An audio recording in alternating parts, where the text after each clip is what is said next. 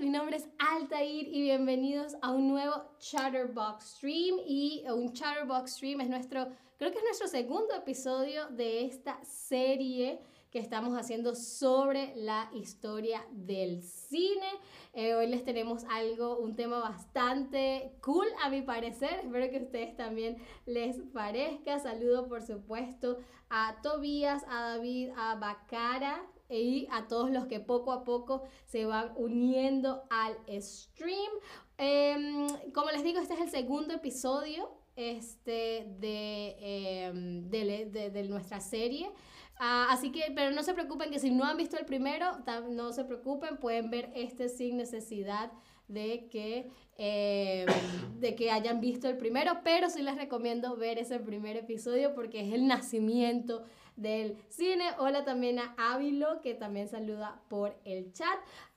pero a ver, cuéntame, ¿vieron ya el primer eh, episodio del stream de, de la historia del cine? Sí, claro, o mira, no, aún no, Altair. en ese primer stream hablamos de los que son considerados los, eh, los pioneros, ¿no? Los padres del cine como lo conocemos hoy en día, como una actividad comercial, como una industria. y sin ellos, pues no, no, no tendríamos cines como tal, ¿no? Ok, no importa, la mayoría dice que aún no, pues no se preocupen, pueden, una vez se acabe este stream, pueden ir a ver ese primero. Hoy nos vamos a, vamos a hablar un poquitico de algo que pasó un poquitico después de el, del nacimiento del cine como tal. Ah, y vamos a hablar de un gran personaje conocido como Georges Méliès. Su nombre completo era Marie-Georges Jean Méliès y él fue un ilusionista y cineasta francés, famoso por liderar diferentes desarrollos técnicos y narrativos en los inicios de la cinematografía. Es increíble, ya vamos a ver lo que él pudo lograr con, eh, sus, ah, con, sus, con sus films, con los efectos especiales que, eh, que utilizaba en sus películas, ¿no? Él era, eh, como les digo, un innovador en cuanto a efectos especiales, ¿sí? Los efectos especiales no son algo reciente, sino que ya a finales del siglo XIX, principios del siglo XX, ya Georges Méliès estaba haciendo efectos especiales y popularizó técnicas como el stop trick, que lo vamos a ver un poco más adelante, y eh, fue uno de los primeros cineastas en experimentar con múltiples exposiciones, con cámara rápida, disoluciones e incluso tiene algunas películas en las que agrega color cuando la gente ni se imaginaba que el cine podía ser a color, ¿no? También fue pionero de hacer como storyboards, ¿no? Ah, y gracias a su habilidad para manipular y transformar la realidad, eh, a través de sus películas es recordado como el mago del cine, ¿no? Él fue ilusionista y me parece que hizo un gran trabajo mezclando su pasión por la magia con su pasión por el cine. ¿Ok? Em, como les digo, él proviene de una familia eh, que era dueña, era una familia adinerada y eh, tenían un negocio de calzado. Su padre quería que cuando él se retirara del negocio, pues que Melie asumiera eh, la, industria, el negocio familiar, pero George le dijo, no, mira, a mí no me gusta los, el calzado, así que yo mm, voy a agarrar mi herencia y me voy a comprar un teatro, ¿ok? Y fue así como se compró en 1888 el teatro Robert Houdini, al que visitaba frecuentemente, ¿no? Y les decía que su familia tenía un negocio de calzado, ¿no? El calzado es la palabra que utilizamos para englobar cualquier prenda que cubra eh, o proteja el pie y que tenga una suela, ¿no? Entonces, obviamente, eh, zapatos es un buen sinónimo de calzado, pero una sandalia, ¿no? Que necesariamente no es un zapato cerrado, una sandalia también forma parte del calzado. O las flip-flops, ¿no? Las flip-flops eh, técnicamente también forman parte del calzado. Pues durante los años siguientes, luego de que se compró su teatro, él montó estos espectáculos de ilusionismo, ¿ok? Cuyos decorados y trucos, incluso y, eh, maquinaria, si ven la fotografía, estos son sets que se mueven, ¿ok? Como que eh, las plantas y, y la escenografía se va moviendo, va entrando y va saliendo y todo eso él lo hacía a través de mecanismos eh, que creaban esta ilusión de que, ah, mira, se está moviendo el escenario. Em, eh, cuando el 28 de diciembre de 1895, que es cuando, recordemos, se considera el nacimiento del cine, él, él, era, no, no sé si era amigo como tal de los Lumière, pero los Lumière lo invitaron a esa primera proyección y quedó fascinado por lo, lo, lo, genial del invento, ¿no? Del, del cinematógrafo. Ah, así que eh, empieza a, a, pensar en muchas ideas y le, le, le propone a los Lumière em, incluir al cinematógrafo, al aparato en su función de teatro. Sin embargo, recuerden que los Lumière no tenían mucha visión en cuanto a lo que podía, el poder de lo que podía hacer el cine. Ah, así que le dijeron, no, mira, no vas a utilizar nuestro invento para tu teatro, así que él tuvo que comprar un aparato eh, más o menos similar al cinematógrafo para incluirlo en el teatro. Em, este invento que él compró era más que todo un proyector, ¿no? Entonces, eh, también le ayudaba porque le, le, facilitaba la proyección de imágenes en el en, el, en el escenario.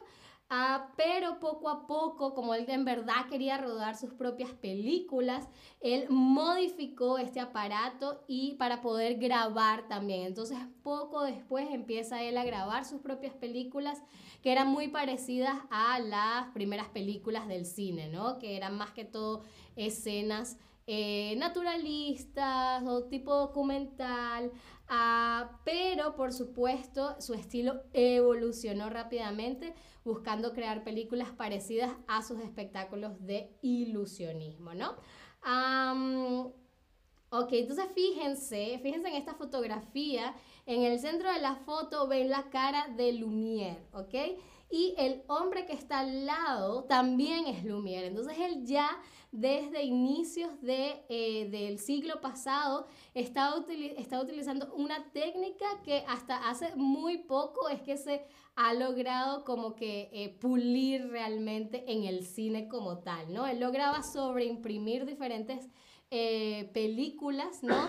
Para crear la ilusión de que está, habían dos Melier en la, en la, en la escena, ¿no? Entonces imagínense si ya a la gente le parecía increíble simplemente ver un tren llegando a la estación, imagínense ver esto, ¿no? A, a mí, me, a mí, me, a mí me, me, me alucina y me, me vuela la cabeza. También, como les digo, hizo la doble impresión, que se ve un ejemplo aquí. También, esto parece un poco tonto, uh, pero él eh, fue uno de los primeros en, utilizar el fundido desde negro y a negro, que es una de las técnicas más comunes para uh, contar historias en el cine. Pero les quería mostrar el primer efecto especial, el que es considerado el, primer efecto especial de la historia, creado por Méliès, se llama el Stop Trick. Y acá en Chatterbug les hicimos un, uh, una demostración. Vamos a ver este primer clip y luego veamos cómo se hace. Ok, espero que lo disfruten.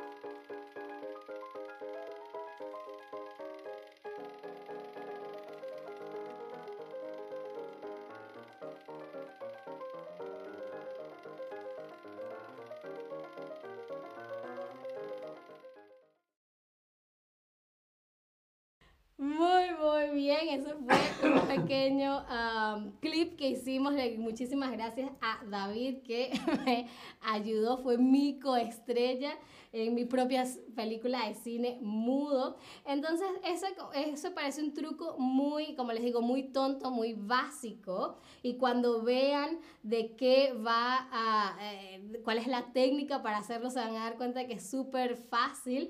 Pero en 1900 la gente no se imaginaba que se podía hacer algo así, ¿no? Entonces, si quieren, les vamos a mostrar cómo se hace este truco. Es muy básico, fíjense que acá, acá vemos cómo David se va, ¿cierto? Y yo me quedo acá eh, viendo qué me voy a poner. Y entonces hago el chasquido y me quedo súper quieta mientras David pone todas las, el vestuario y luego pues em, vuelvo a hacer el mismo movimiento para que haga la ilusión de que es un elemento corrido, ¿no? En, en el, eh, cuando Melie hacía este truco, lo que se hacía era que el, el actor se movía, se quedaba paralizado y la cámara se paraba, ¿ok?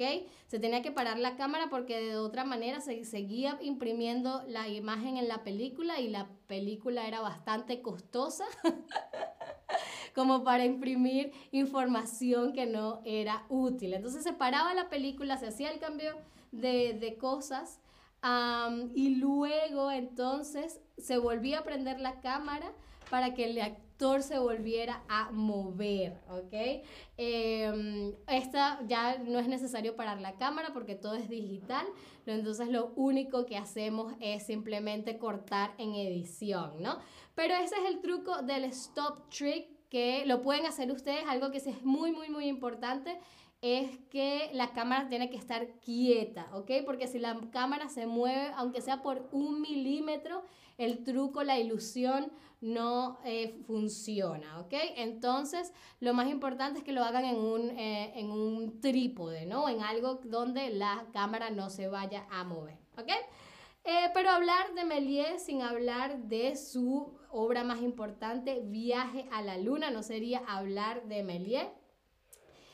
porque en 1900, 1902 crea esta gran película considerada la primera película de ciencia ficción.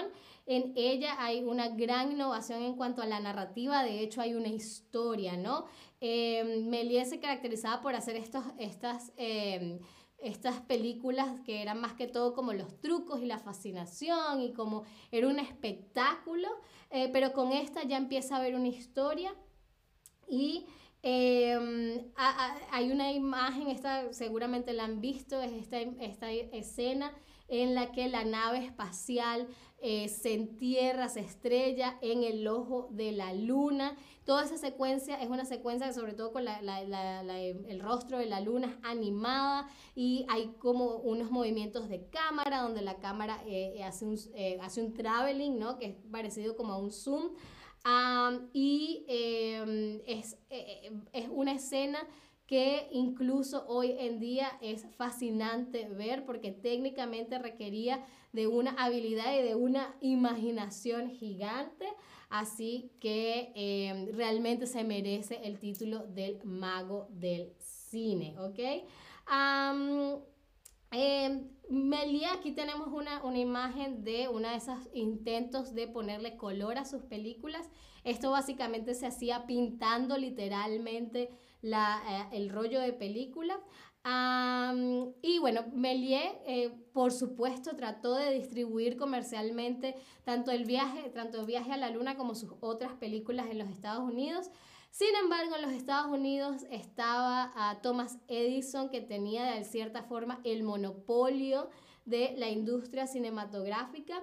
Y algunas personas que trabajaban para Thomas Edison lo que hicieron fue que básicamente piratearon la película de, eh, de, Viaje a la Luna. Y fue muy popular y se vendió muchísimo, pero Méliès no recibió ni un céntimo de la comercialización, de la distribución de esta película creó durante su, su, su, paso por la industria del cine eh, más de o alrededor de 500 películas. Sin embargo, eh, la, la, lo rápido que se desarrolló la industria, la, gran, la mucha competencia que surgió además de la llegada de la Primera Guerra Mundial, hicieron que su negocio se viese afectado, eh, se viese, eh, tuvo que declararse en bancarrota y muy lamentablemente mucho, muy, casi la totalidad de su obra se perdió porque eh, los acreedores, como la, la, la, película, el material donde estaban las películas de Méliès tenía plata, entonces los acreedores fundieron, quemaron las películas para de alguna manera extraer la plata que había en ellas. Ah, así que muchísimas de sus obras se perdieron, menos mal que bueno, tenemos Viaje a la Luna y muchas otras más. Ah, y bueno, en 1923 decidió retirarse y perder contacto eh, con el cine fue de alguna forma un poco olvidado hasta que más adelante la historia lo retomó. Y si quieren ver una peli sobre Méliès les recomiendo Hugo dirigida por Steven Spielberg. No es realmente sobre Méliès eh, es, es, un, es, una historia donde Méliès es un personaje muy importante y, y, creo que les va a encantar. Si les gusta el cine sé que les va a encantar esa peli. Um, Sí, y bueno, Viaje a la Luna, como les dije, de 1902. Viaje a través de lo imposible. Eh, son historias que narran viajes extraños y surreales, eh, inspirados por los cuentos de Julio Verne y están consideradas, como les digo, eh, entre las películas más importantes e influyentes, no solamente del cine de ciencia ficción, sino también del cine en general. Y esa es la historia. Muchísimas gracias, David. Espero, creo que esta eh, probablemente es Viaje a la Luna, está en YouTube. es cortita, creo que son 20 eh, minutos si acaso. Ah, y es una película que uno se la disfruta mucho. Muchísimas gracias David por ese link. Ah, ahora es tiempo de que me demuestren que están avanzando en sus conocimientos sobre la historia del cine con una rápida ronda de quizzes. A ver, ¿a qué tipo de prenda? Empezamos con una fácil. ¿A qué tipo de prenda nos referimos cuando usamos la palabra calzado? ¿Será a camisas y franelas? ¿Serán a zapatos o serán a pantalones femeninos? A ver, ¿a qué tipo de prenda nos referimos cuando usamos la palabra calzado? ¿Camisetas y franelas? ¿Zapatos o pantalones femeninos? Dijimos que la familia de, de tenía un negocio de calzado. Entonces, ¿qué era lo que vendía la familia de Méliès?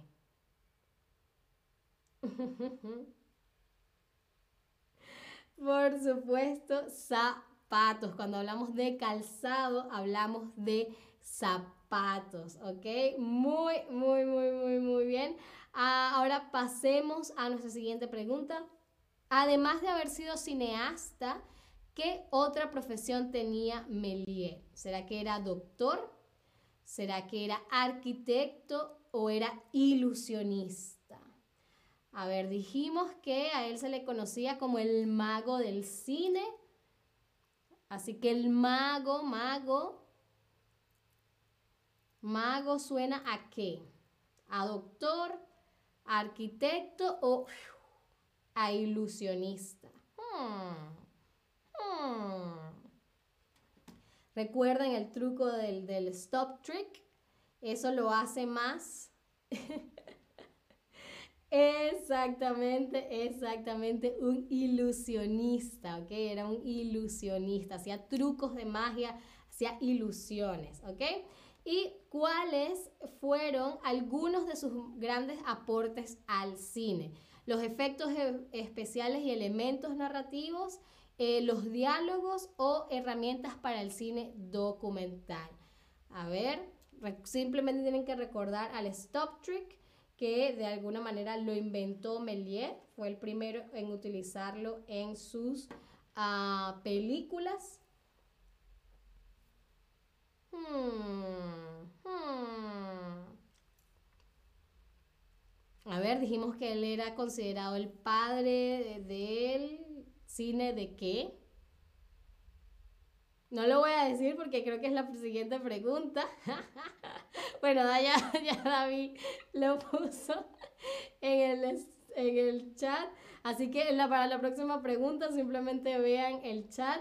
Eh, exactamente, los efectos especiales ¿no? y elementos narrativos. Ya con Viaje a la Luna se empieza a contar una historia, ¿ok? Y ahora, ¿cuál es el género cinematográfico inspirado en el trabajo de Méliès? ¿Será el terror? ¿Será la ciencia ficción o será la comedia? ¿Cuál es el género cinematográfico ah, inspirado en el trabajo de Méliès?